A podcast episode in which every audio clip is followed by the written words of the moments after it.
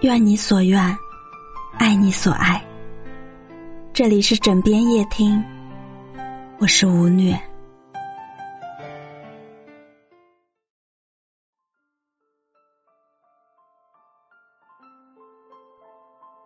人生的旅途中，我们和伴侣相知相守，共同面对生活的风雨。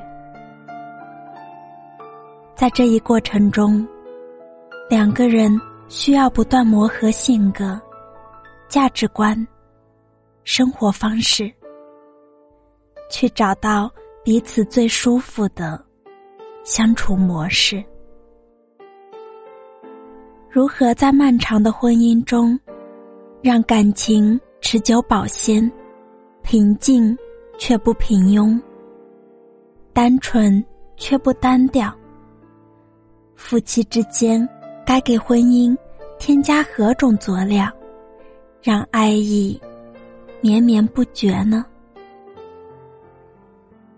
在所有人都在鼓励年轻人勇敢追爱的年代，许多情侣都学会了如何浪漫，如何厮守，但却忘了爱情中第一堂必修课其实是。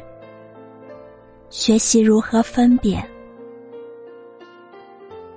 所谓的分别，不是分手，而是两个人在最如胶似漆的时候，依旧保持着思想和人格的独立。我朋友圈有一对读者朋友，他们结婚八年，却依旧处于。恋爱模式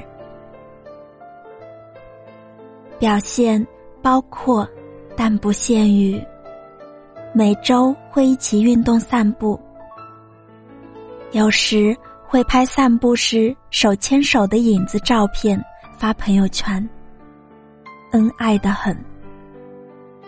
很少过纪念日，但每次纪念日都为彼此用心准备。比如亲手为对方做一顿晚餐，去旧书店淘对方出生年份的书籍。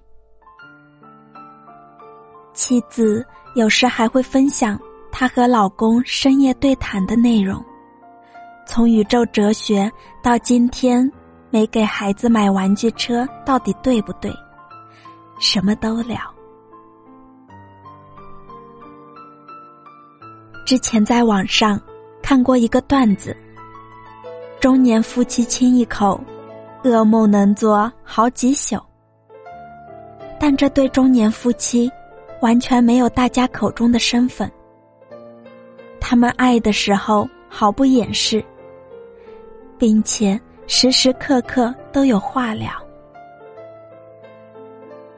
我一直以为，他们感情经营的这么好。一定花了很多的时间和心思。结果前几天采访发现，妻子是名律师，她的老公是一名大厂工程师。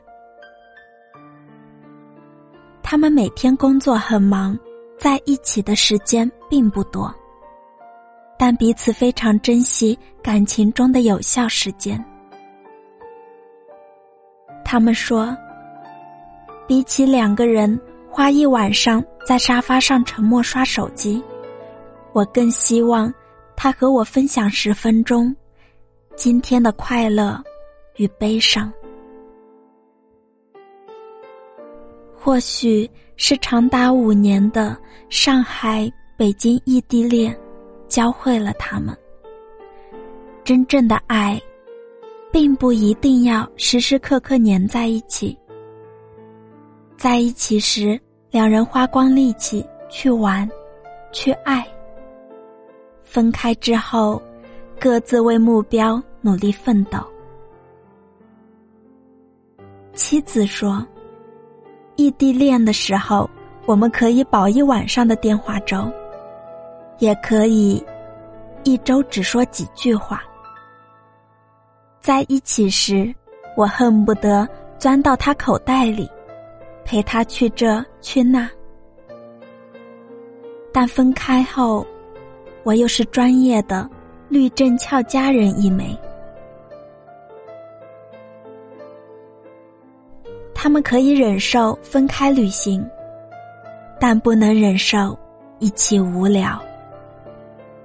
有一年五一假期，夫妻二人商量去哪旅游，最后的结论是，妻子去成都街头，丈夫去漠河，感受雪天的宁静。他们可以忍受异地恋。但不能忍受自己的职业和发展被妥协，让对方为自己的未来牺牲。其实没有人会真的快乐。如果对方是适合的那个人，那我们何不顶峰相见？在一起这么多年，他们从异地。到在北京共同奋斗，从一无所有到安置了自己的小家，两个人在忙碌的生活中找到了自己舒服的相处模式，亲密又不失独立，有分寸感又不妨碍彼此携手共同成长。人们常说，没有人能持续的爱一个人。所谓真正的爱情，其实是在漫长的生活中，一次次重新爱上对方，勇敢闯荡自我，并让爱情在彼此的成长中更新迭代。或许。这就是他们的婚姻长久的秘诀。如果说，从甜蜜到平淡，是伴侣在婚姻中磨合步调的初级阶段，